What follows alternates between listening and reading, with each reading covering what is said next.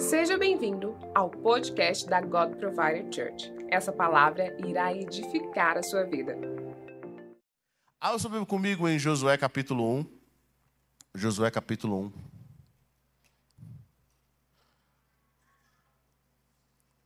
Josué capítulo 1. Glória a Deus. Versículo 1. Josué é o sexto livro da Bíblia. Josué capítulo 1, versículo 1. Quantos acharam? Diga amém. Diz o seguinte: depois da morte de Moisés, servo do Senhor, disse o Senhor a Josué, filho de Num, auxiliar de Moisés: Meu servo Moisés está morto. Agora, pois, você e todo este povo, prepare-se para atravessar o rio Jordão e entrar na terra que eu estou para dar aos israelitas. Como prometi a Moisés, todo lugar onde puserem os pés, eu darei a vocês. Seu território se estenderá do deserto ao Líbano e do grande rio, o Eufrates, toda a terra dos Hititas até o Mar Grande, no oeste. Ninguém conseguirá resistir a você todos os dias da sua vida. Assim como estive com Moisés, estarei com você. Nunca o deixarei, nunca o abandonarei. Seja forte corajoso, porque você conduzirá esse povo para herdar a terra que prometi sob juramento aos seus antepassados. Somente seja forte e muito corajoso. Tenha cuidado de obedecer a toda a lei que o meu servo Moisés ordenou a você. Não se desvie dela nem para a direita nem para a esquerda para que você seja bem-sucedido por onde quer que andar. Não deixe de falar as palavras desse livro, da lei, de meditar nelas de dia e de noite, para que você cumpra fielmente tudo o que nele está escrito. Só então os seus caminhos prosperarão e você será bem-sucedido. Não fui eu que ordenei a você? Seja forte e corajoso. Não se apavore nem se desanime, pois o Senhor, o seu Deus, estará com você por onde você andar. Amém? Vamos orar. Pai, eu quero te agradecer nessa noite pela tua palavra que é tão poderosa e eficaz. Eu quero te agradecer por aquilo que o Senhor está fazendo no nosso meio, aquilo que o Senhor está fazendo em nossa igreja, aquilo que o Senhor está fazendo na nossa comunidade. Nós queremos te agradecer pela oportunidade que nós temos em construir essa história junto com o Senhor Senhor, como Josué teve essa capacidade, como Josué foi chamado, como esses homens e mulheres da Bíblia que fizeram algo poderoso, nós te agradecemos pela oportunidade que nós temos. Nós oramos, ó Pai, para que teu espírito de sabedoria esteja sobre nós. Senhor, eu oro e repreendo nessa noite todo espírito de mudo e surdo, que Deus, que de alguma forma impede os nossos pensamentos de receber a revelação de Deus. Senhor Deus, tudo aquilo que impede de nós entendermos aquilo que o Senhor está falando, e Pai, de falarmos e de profetizarmos as tuas palavras. Eu oro nessa hora, Pai, eu tomo autoridade desse ambiente e coloco os teus anjos, dou ordem aos anjos do Senhor, para que se movam ao redor dessa casa. Pai celestial, protegendo os teus filhos. Pai, que a tua armadura, a armadura celestial esteja sobre nós, esteja sobre essa casa nessa hora, sobre os teus filhos, sobre aqueles que nos assistem. Pai, eu oro para que a mão poderosa do Senhor esteja sobre nós. Senhor, nós oramos para que o teu Espírito nos guarde, nos direcione e que nossos corações estejam abertos para Ti, abertos para ouvir a Tua voz, para a glória e para a honra do nome de Jesus. Amém? Bom, Josué é um homem muito interessante, e o livro de Josué é um livro também muito interessante, porque é um livro de batalhas, é um livro de guerra. E quando nós lemos a história de Josué, e se você já leu a história de Moisés, eu fico imaginando como que deveria para Josué assumir essa responsabilidade de liderar agora o povo de Israel. Porque Josué foi servo, foi auxiliar de Moisés. Moisés foi um grande homem de Deus. Nós vemos sempre na palavra que, quando cita Moisés, cita Moisés, o servo do Senhor, o homem que agradou o Senhor, o homem que foi fiel a toda a casa. Eu fico imaginando que estar debaixo da, da liderança de Moisés era presenciar constantemente sinais e maravilhas. Estar debaixo da liderança de Moisés era ver o mar se abrir, era ver as dez pragas. Estar debaixo da liderança de Moisés era, era ver o manar vindo dos céus. A nuvem que protegia o povo durante o dia, que não deixava o sol queimar, era ver a glória de Deus. Josué era um auxiliar, era o homem que carregava a mala de Moisés, era o homem que estava lá para servir Moisés. Então Josué participou de muitas coisas com, pra, com Moisés, não porque ele estava sabendo que ia ser treinado para a próxima geração. Talvez Josué não pensou que seria o próximo líder de Israel. Ele só serviu Moisés. Josué viu Moisés ficar 40 dias no deserto, 40 dias na presença de Deus. Ele viu Moisés descer do monte. Foi o primeiro, o último a ver Moisés subir, e o primeiro a ver Moisés descer. E agora, debaixo dessa grande liderança, quando Moisés morre, diz a palavra de Deus. Josué é escolhido antes de Moisés morrer, Deus já tinha falado: eu vou, eu vou escolher Josué. Deus não escolhe os filhos de Moisés naturais, Deus escolhe alguém que servia Moisés. Deus escolhe os filhos, os filhos, Deus escolhe Josué e não os filhos de Moisés. Por que, que Deus faz isso? Porque a unção é transferida para aquele que serve. Diga a pessoa que está perto de você, a unção e o chamado é transferido para aquele que serve. Sabe, não apenas para aqueles que conhecem. Talvez você pense, não, eu conheço Moisés, talvez Arão podia ter falado, eu fui o primeiro, né, deveria ser um dos meus filhos, é um direito que tem, eu tenho um cargo político. Não, mas a unção foi transferida para Josué, porque Josué servia constantemente. Há momentos da palavra em que nós ouvimos em que Moisés saía da presença, mas Josué continuava na presença de Deus. Ele aproveitava aquele momento. E agora Josué tinha uma função: concluir aquilo que Moisés não pôde concluir. Moisés teve a função de tirar o povo de Israel do Egito. Mas Josué agora tinha uma outra função, um propósito: colocar o povo de Israel, que estava no deserto, na terra prometida. Moisés não pôde fazer isso, mas Josué tinha que fazer agora. E agora a Bíblia começa com algo interessante. O chamado de Josué, que Deus faz, começa com algo poderoso. Deus chama Josué e diz: Josué, meu servo Moisés está morto. Sabe o que Deus está dizendo para Josué? Deus está dizendo para Josué o seguinte: a era de Moisés acabou. O estilo de liderança de Moisés acabou. Não vai haver outro Moisés. Moisés está morto. É hora de começar algo novo. É hora de você fazer algo novo. E Deus disse para Josué o seguinte: Meu servo Moisés está morto. Agora você e todo este povo preparem-se para atravessar o rio Jordão.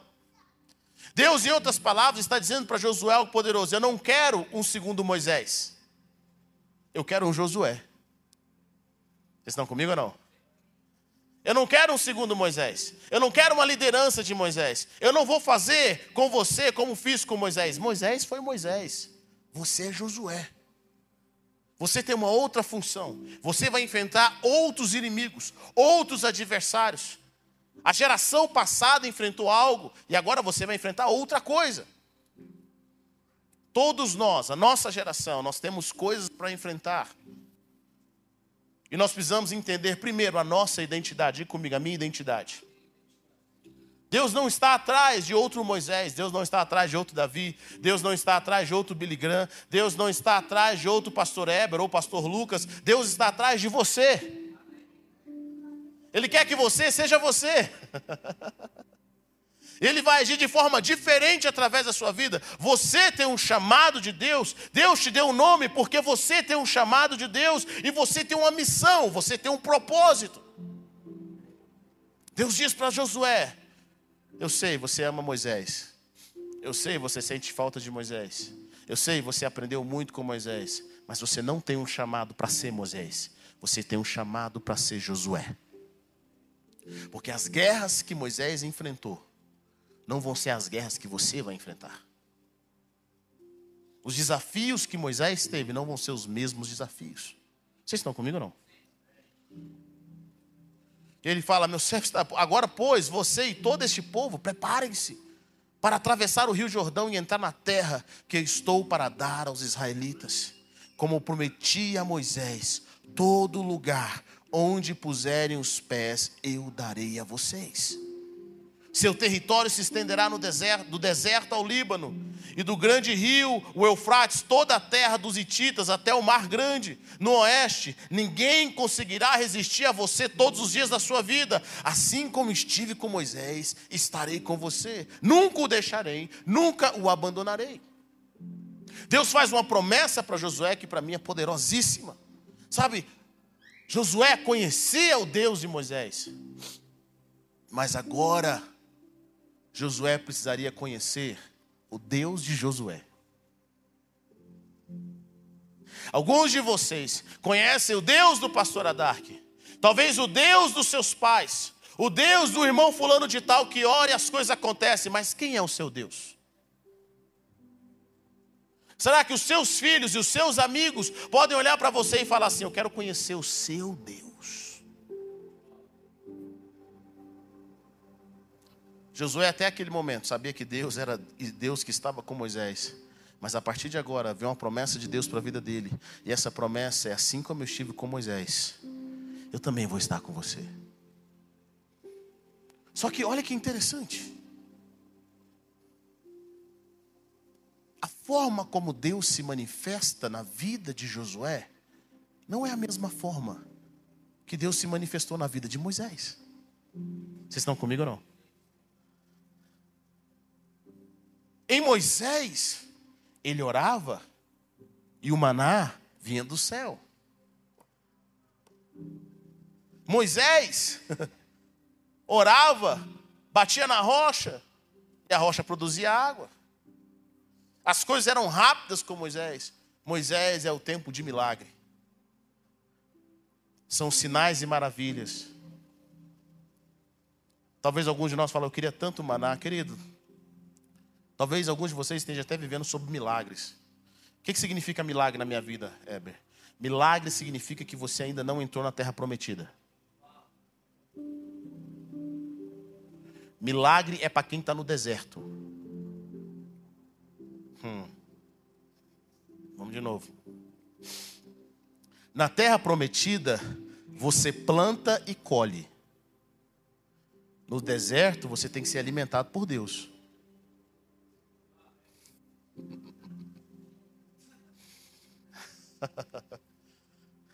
Toquei numa ferida dos crentes pentecostal, é ou não é?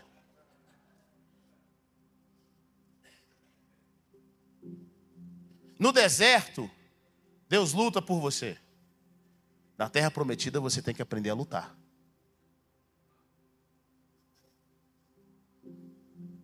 A palavra de Deus fala: no dia em que os israelitas pisaram na terra prometida, no dia que eles entraram lá, o maná cessou. Eu sei. Vocês querem que as roupas cresçam. Só que interessante. Durante 40 anos a roupa cresceu junto com o povo, mas não tinha moda. Era a mesma roupa.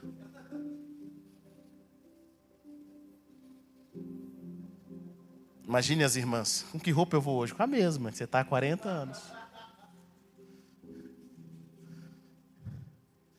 E é interessante isso, porque a gente acha que Deus vai fomentar a nossa preguiça, a nossa falta de criatividade, a nossa ignorância, o nosso não querer aprender, o nosso não querer trabalhar. Querido, o trabalho vem antes da família na Bíblia. Deus abençoou o homem com o trabalho. Deus é Deus de princípios. Deus estava com Josué. Assim como esteve com Moisés. Mas Deus estava no sistema. Deus estava no, na terra prometida. Vocês estão comigo ou não? Ele fala: Como eu tive com Moisés, eu vou estar com você. Preparem-se. Preparem-se. Agora, tem algo poderoso. Eu vejo muitos cristãos lendo isso onde Deus fala: ninguém conseguirá resistir você todos os dias da sua vida.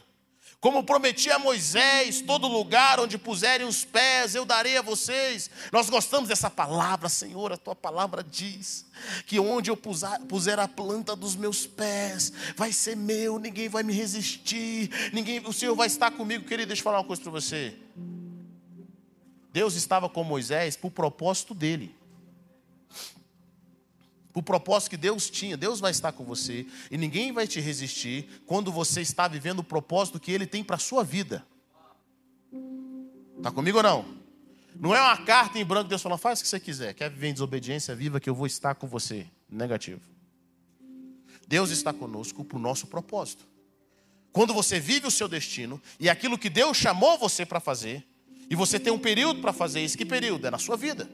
Deus está com você ninguém vai te resistir. Assim como ele foi com Moisés, com Josué, com Davi, o Senhor vai estar com você. Ele não vai te deixar, não vai te abandonar, você jamais vai ser confundido para cumprir o propósito que Deus tem para você. E todos nós temos uma tarefa, uma tarefa que a geração passada deixou para a gente fazer. Ou seja, aquilo que os nossos inimigos, os inimigos que a geração passada não conseguiu vencer, nós temos que vencer, é a nossa responsabilidade. Às vezes você olha assim, ah, meus pais não venceram certas coisas, os crentes no passado não venceram certas coisas. Querido, o que eles não venceram é a nossa chance, é o nosso momento. Pare de olhar para aquilo que eles não fizeram, pare de olhar para aquilo que eles não te deram. Comece você. Seja você o ponto de partida, o ponto de transformação. A liderança de, de Josué só existe porque Josué, Moisés não conseguiu terminar certas coisas. A liderança de Josué só existe porque Moisés não pôde terminar certas coisas. O que, que Josué faz? Reclama de Moisés? Não. Ele aceita o desafio. Porque tem um outro ponto que eu quero trabalhar com você nessa noite. O trabalho que o Senhor tem para nós é sempre multigeracional. Aquilo que os cristãos fizeram no passado, nós pegamos o bastão e damos continuidade. Existem coisas que a nossa geração não vai conseguir vencer, mas nós vamos deixar isso para a próxima geração vencer. Mas o que, que nós temos que fazer? Qual que é o nosso desafio? Nós temos que dar o primeiro passo. Nós temos que dar o primeiro passo. O livro de Josué é um livro de guerra, é um livro de luta, é um livro de matança. O livro de Josué é um livro no qual você só vê ele matando gente. E ele matou muitos gigantes. A gente fala tanto de Davi. A palavra nos diz que Davi e os seus homens mataram os últimos cinco gigantes que havia na terra. Mas quando você lê o livro de Josué, você vai ver o tanto de gigantes que Josué matou. A forma que, Deus, que, Moisés, que Josué mais conheceu Deus foi como o Senhor da guerra o Senhor dos exércitos. Qual era a função de Josué, querido? Limpar o território. A função de Moisés foi tirar o povo de Israel do Egito. A função de Josué era entrar na terra prometida e limpar o território. Limpar o território para quê? Limpar o território para construir cidades. Limpar o território para construir um ambiente seguro. Limpar o território para que eles pudessem prosperar como nação. A função de Josué não era ser rei. A função de Josué não era trazer novas leis, não era para ser um revolucionário. A função de Josué era simplesmente vencer os povos que estavam naquela terra. Criar um ambiente. Eu quero que você entenda algo. Sem Josué, Davi não teria vindo. Para nós termos um rei Davi, primeiro nós temos que ter um Josué. Alguém tem que abrir o caminho. Alguém tem que vencer. Talvez você é a pessoa na sua família que está se convertendo pela primeira vez. Ou você é a pessoa que está buscando ao Senhor pela sua casa. Você vem de um lar destruído. Você vem de pais que não conhecem a Deus. Ou talvez você é essa pessoa que não tem esse exemplo. Talvez você não vai ser alguém que vai ver a terra prometida, ou não vai entrar na terra prometida, mas os seus filhos vão pelo preço que você está pagando. Vocês estão comigo ou não? Existem dificuldades que você está passando, que você nem sonha, Deus, por que, que eu estou passando por isso? Mas é porque você é a primeira geração, ou talvez a segunda, de alguém que vai abrir caminhos para a futura geração. Alguém que vai se levantar, alguém que vai salvar a sua família, alguém que vai ser um exemplo. Os seus filhos vão nascer em ambientes diferentes. Pela luta que você vem, vem travando, pela busca que você tem pelo reino. Deus diz para Josué: Vou estar com você, ninguém vai te resistir. Todos os dias da sua vida. Mas ele diz no versículo 6: Seja forte e corajoso, porque você conduzirá este povo para herdar a terra que prometi sob juramento aos seus antepassados. Deixa eu falar algo para você, querido. Quais são as promessas que Deus tem para a sua vida? Quantos aqui tem promessas de Deus? Levante sua mão. Quantos aqui tem promessas? Todos nós temos promessas. Todos nós temos uma promessa de Deus. Só que as promessas, elas não se cumprem você sentado no seu sofá assistindo televisão.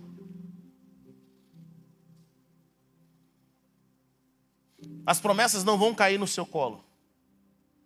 As promessas elas se cumprem quando você se posiciona. Olha o que, que Deus está dizendo para Moisés, para Josué. Seja forte e corajoso. Você conduzirá este povo para herdar a terra que prometi sob juramento aos seus antepassados. Diga a pessoa que está perto de você, querido, você vai conduzir a sua casa para herdar a terra que Deus prometeu aos seus antepassados. Deus fez promessas poderosas. E agora chegou a vez de Josué de cumprir. Ele precisava ser forte. Essas foram as palavras de Deus para ele. E Deus diz algo poderoso para Josué: diga, tenha cuidado de obedecer a toda a lei que o meu servo Moisés ordenou a você. Não se desvie dela nem para a direita, nem para a esquerda.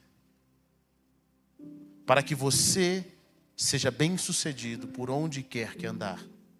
Não deixe de falar as palavras desse livro, da lei, de meditar nelas de dia e de noite, para que você cumpra fielmente tudo o que está escrito. Só então os seus caminhos prosperarão e você será bem sucedido. Olha que poderoso isso. Deus não diz para Josué: Josué, aprenda as melhores técnicas de guerra, porque você vai guerrear bastante. Deus não diz para Josué: Josué, tem um povo oriental que eles sabem lutar um kung fu. Manda uns espiões para ir aprender. Deus não disse para Josué, Josué, estude estratégias de guerra. Deus disse para Josué, medite na minha palavra, dia e noite. Tome cuidado com uma coisa. Se tem uma coisa que você tem que tomar cuidado, é em obedecer. Em obedecer os meus mandamentos. A meditar nessa palavra dia e noite. E eu fiquei meditando sobre isso. Por que, que Deus dá essa, esse conselho para Josué? Por quê? Sabe por que Deus dá esse conselho para Josué? Porque não interessa a estratégia de fora, não interessa quão forte você é externamente, se você é fraco internamente. A palavra de Deus te fortalece internamente. A palavra de Deus fortalece o seu espírito, a forma como você vê as coisas. Quanto mais você medita na palavra de Deus, quanto mais você medita nos céus, quanto mais você medita naquilo que Deus está dizendo, existe uma força interior que é criada dentro de você, que faz com que você vença qualquer inimigo. É uma força.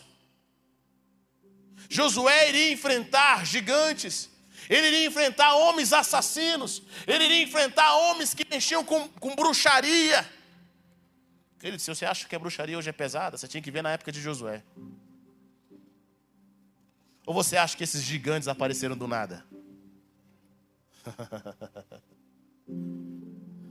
esses gigantes eram níveis de bruxaria, meu irmão, que Deus já tinha proibido há muito tempo.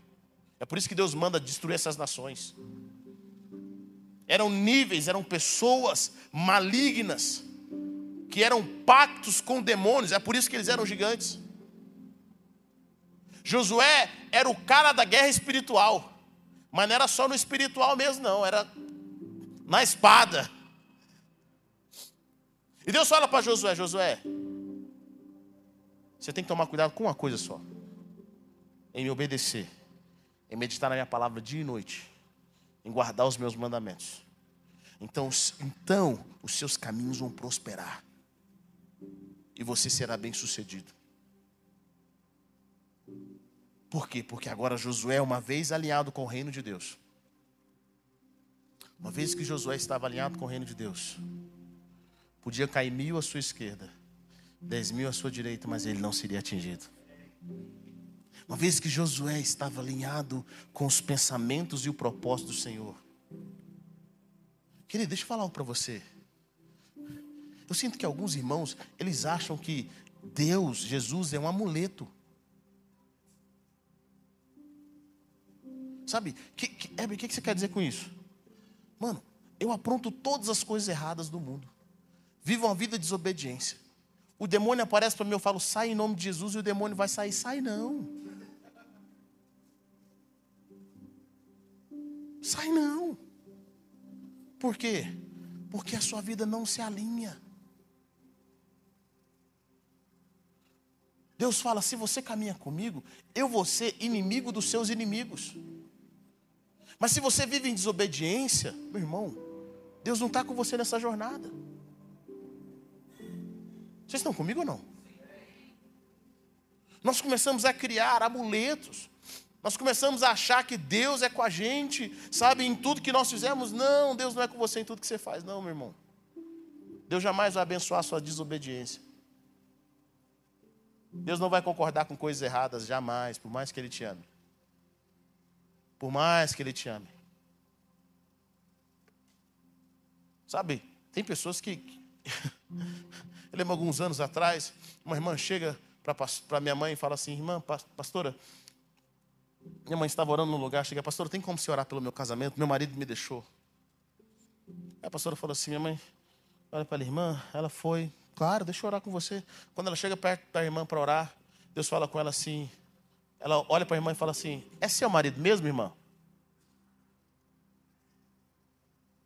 Ela fala: Bem, pastor, bem, pastora, ela tava com, ele estava comigo, mas ele voltou para a esposa dele.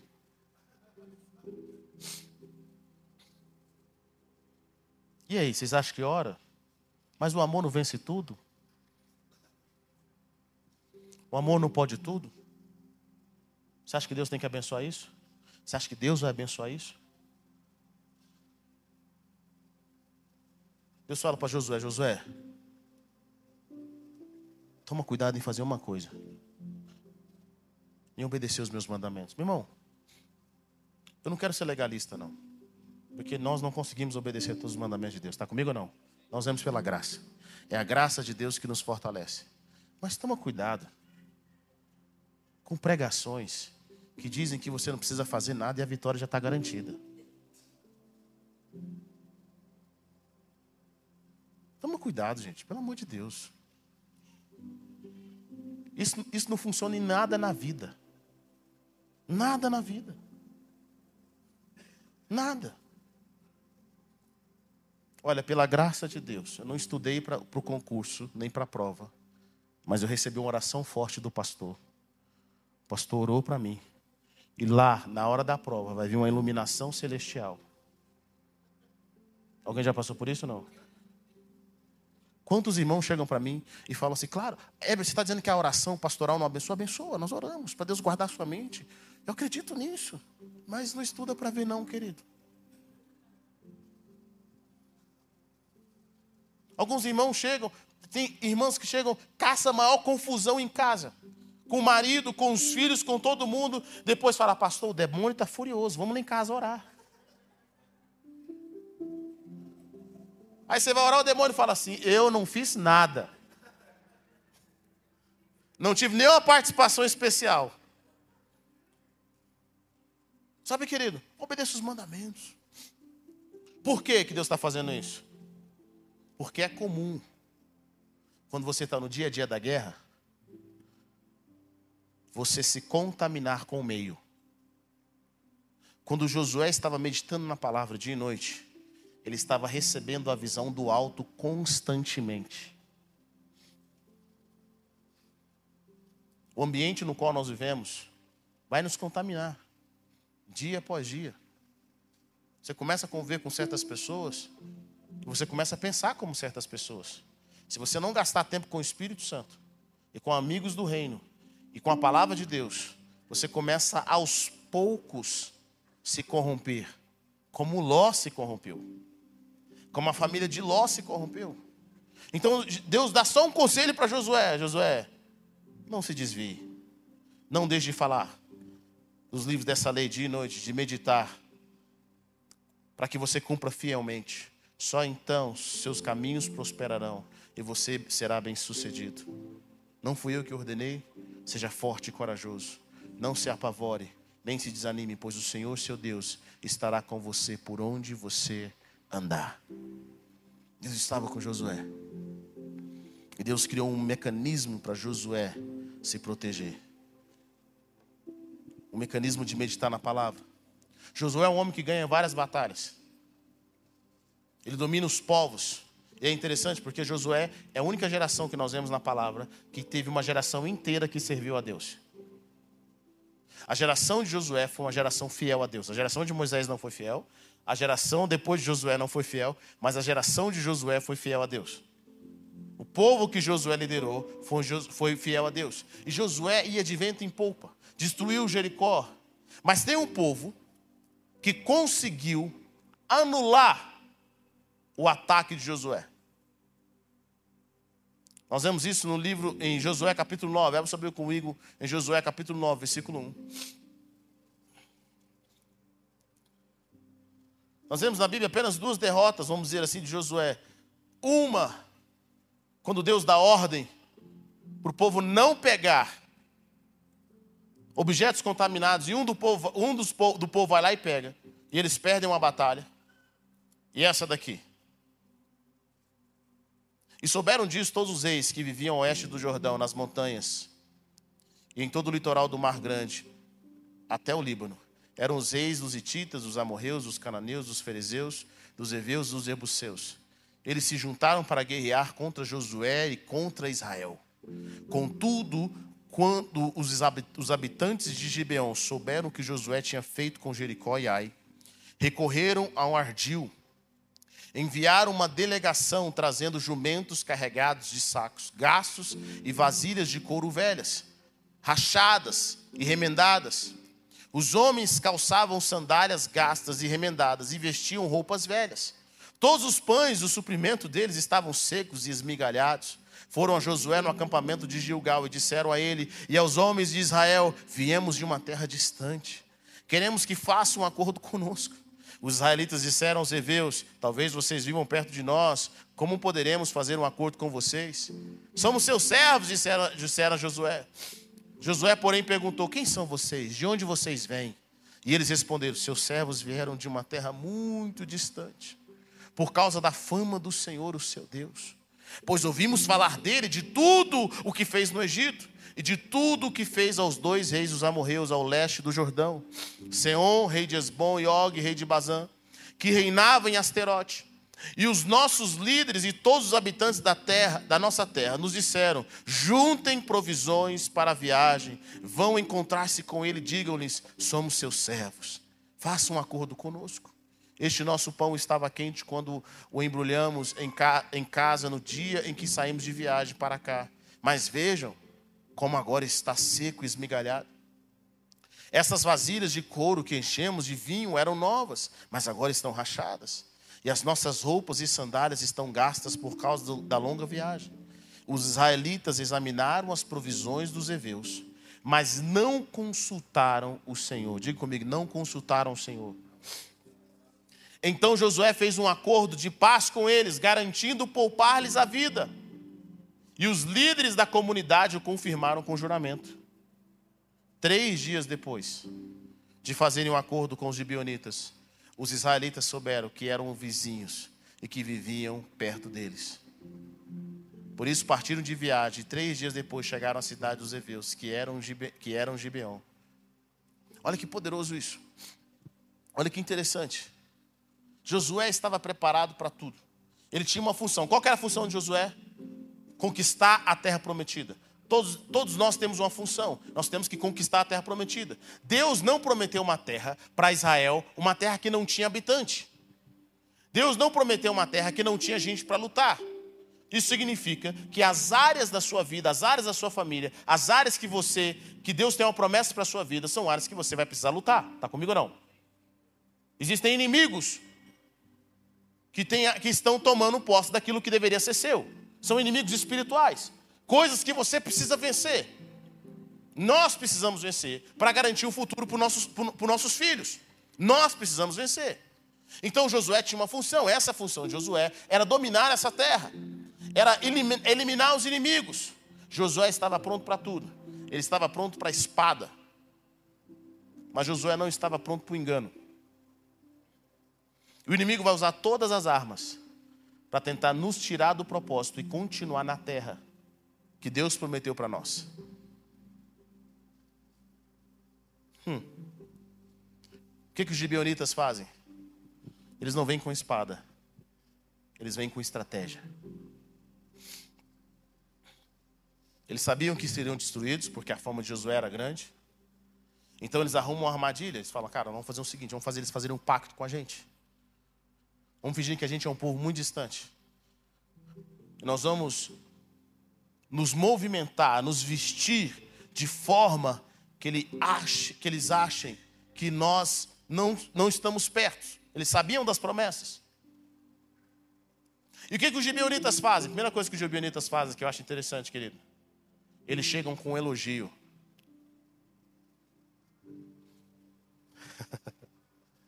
Eles chegam com um elogio. Primeira estratégia do inimigo para neutralizar Josué foi elogio. Ele diz o seguinte, versículo 9: Versículo 9: Seus servos vieram de uma terra muito distante por causa da fama do Senhor. Imagine, Josué já tinha ganhado certas batalhas. Jericó era um lugar conhecido. Ai era um lugar conhecido. Ele sabia o que Deus tinha feito com, com Og. Ele sabia o que Deus tinha feito com, com alguns reis que eram famosos. Sabe? E eles chegam para Josué, Josué fala, eles chegam para Josué e falam assim: Josué, a fama do Senhor chegou do outro lado. O que Deus está fazendo através da sua vida, Josué, é algo poderoso. Você é um guerreiro tremendo. A estratégia do inimigo primeiro começa com elogio. Sabe, querido, às vezes quando as pessoas nos elogiam, nós abaixamos as guardas.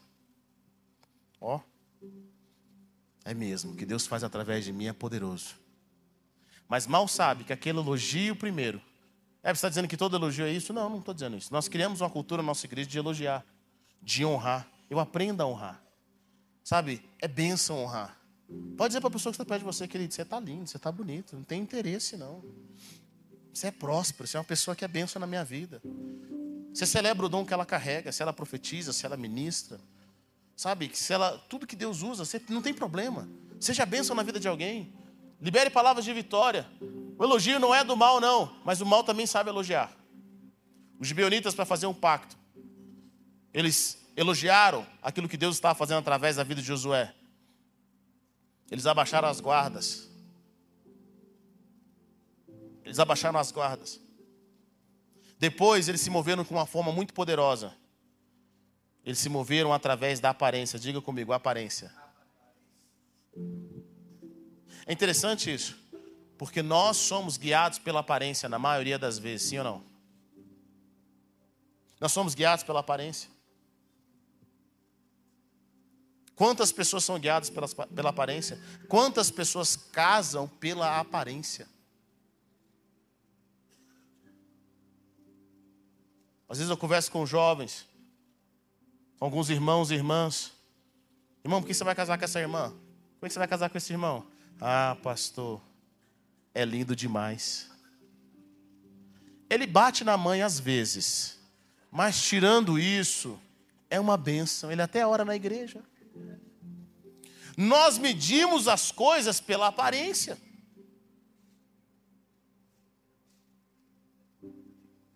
O ser humano trabalha com aparência.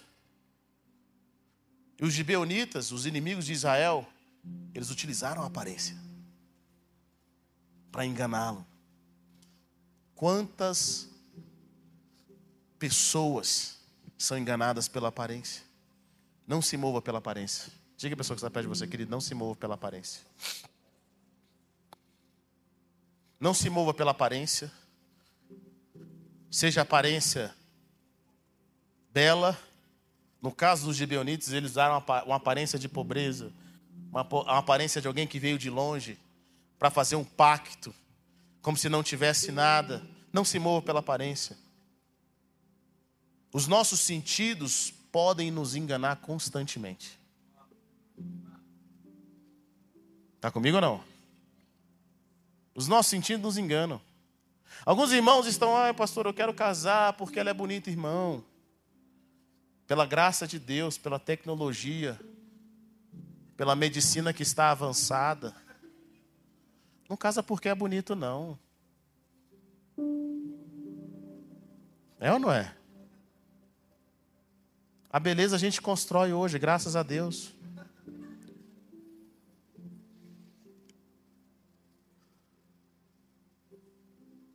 Mas tem uma coisa que você não constrói, querido, chama-se caráter. Você não constrói caráter. Você não constrói um coração transformado. Um homem que ama a Deus, você não constrói. Uma mulher que ama a Deus, que ama o chamado de Deus, você não constrói. Uma pessoa que tem um coração ensinável, você não constrói. A aparência a gente faz. Com um pouco de dinheiro, é ou não é?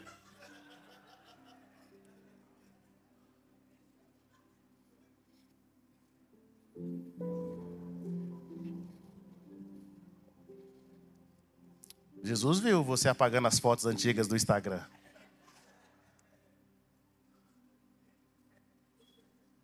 Ele viu. Não construa pela aparência. Quantas pessoas chegam aqui na igreja, meu irmão, com aquela aparência maravilhosa,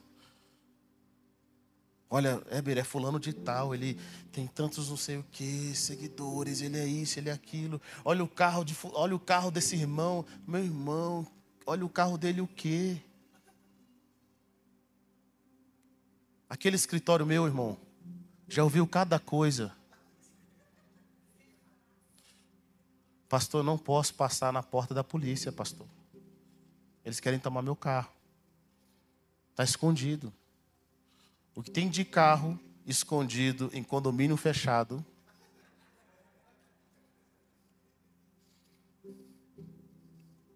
Aparência.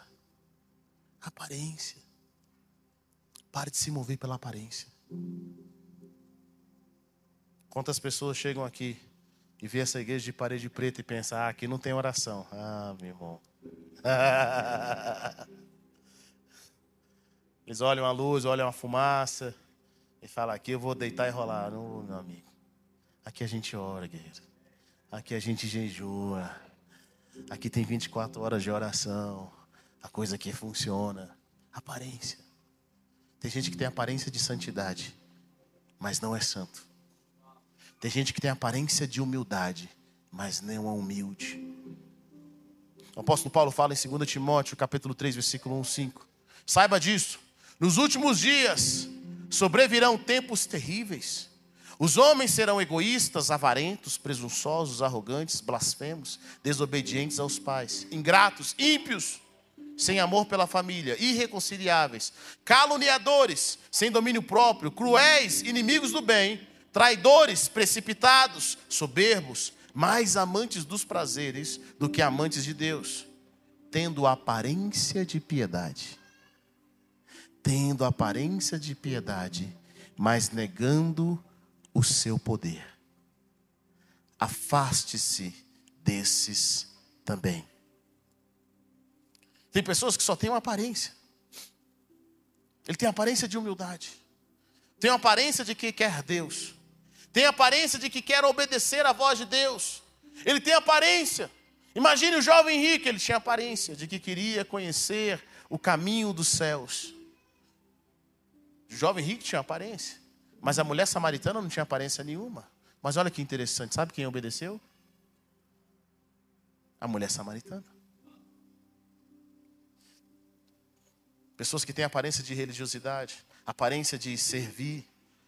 Quantas pessoas têm aparência de generosidade?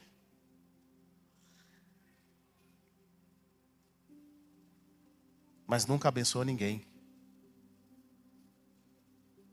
Quantos amigos seus são aparentes, querido? Quantas pessoas que dizem são ser seus amigos?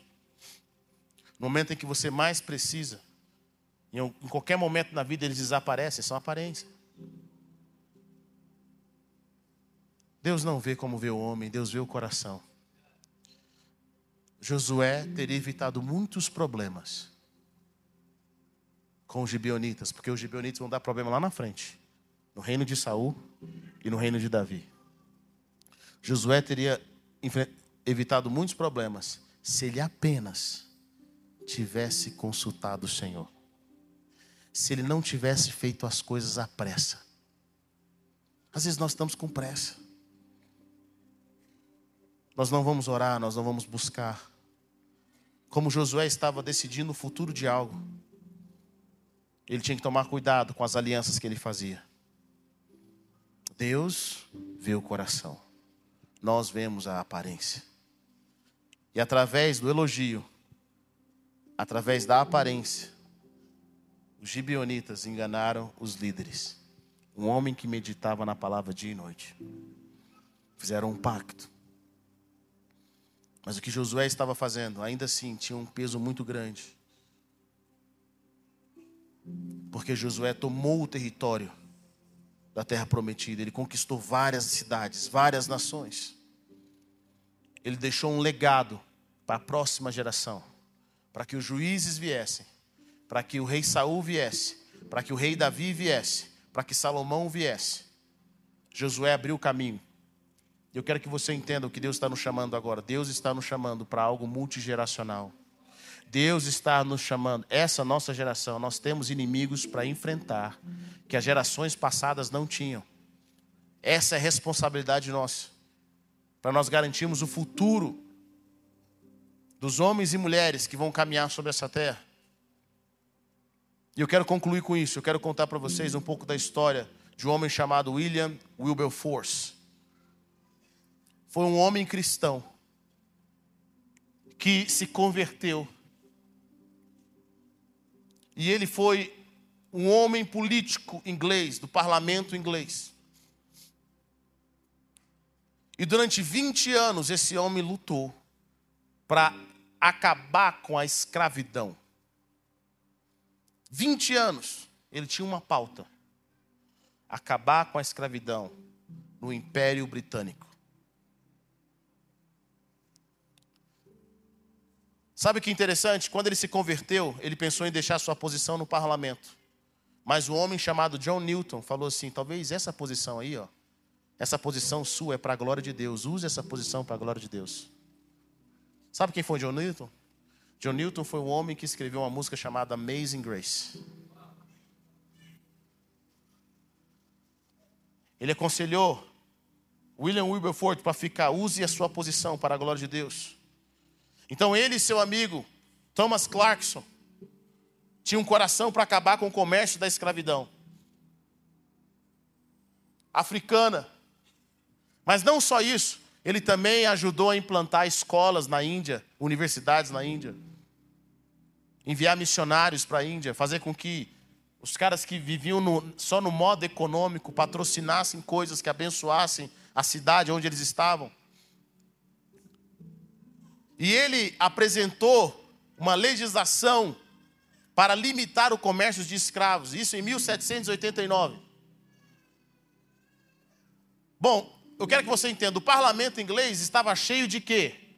De homens que se beneficiavam da escravidão. Então, como que ele ia mudar essa realidade? E a história nos conta que esse homem, ele tentou, mas sem sucesso, porque ele não era um político, ele tinha um coração para fazer a coisa certa, mas ele era um político desajeitado. Ele era um político que não tinha estratégia. Outra coisa que eu vejo muitos crentes, nós temos o coração certo, mas nós não temos as habilidades corretas ainda para realizar aquilo que Deus quer que a gente realize. Ele apresenta a sua legislação em 1789, dá errado. 91 dá errado, 92 dá errado, 93 dá errado, 97 dá errado, 99 dá errado. Em 1805 dá errado. Ele foi derrotado em todos esses momentos. Finalmente, em 1807, houve uma revolta no Haiti. Então o Império Britânico proibiu o comércio de escravos. Então, a partir daquele momento, estava proibido o comércio de escravos. Agora o Wilberforce usa seus esforços para abolir de vez a própria escravidão. E por questões de saúde, ele tem que sair do parlamento. Mas os seus amigos continuam o seu trabalho. Em julho de 1833, três dias depois da morte de William, eles tinham o voto necessário para acabar com a escravidão do Império Britânico.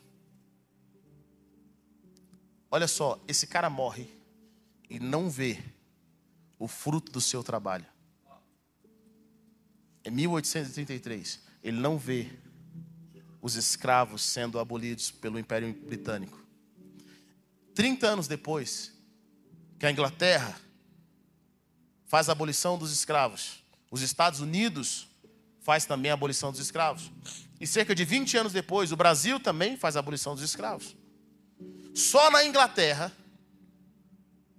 foram cerca de 800 mil escravos que foram libertos formalmente. Esse cara lutou por 20 anos. Ele não viu a promessa ser cumprida. E depois que ele morre, três dias depois da sua morte, eles conseguem voto para acabar com a escravidão no império, o maior império na época, que era o Império Britânico. E formalmente, eles liberam 800 mil escravos. Esse cara começa um processo em cadeia. Porque agora, se a Inglaterra fez, os Estados Unidos tinham que fazer também. Se os Estados Unidos fez, outros países começaram a fazer. Sabe de uma coisa? Esse cara não me conhece. Eu não o conheci mas hoje eu sou abençoado pela vida dele. Sabe por que eu estou falando com você? Porque um dia um cara lá na Inglaterra lutou contra a escravidão. Sabe por que hoje negros e brancos sentam juntos?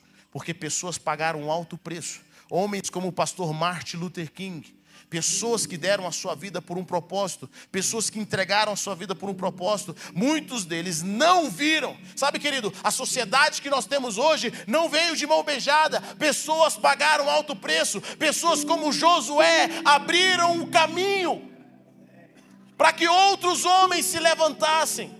A minha pergunta é: o que, que você vai fazer com a sua vida? O que, que você vai fazer com a sua vida? Sabe, querido, eu estou cansado de pessoas que só pensam nos seus problemas. Pessoas que só querem uma bênção aqui momentânea.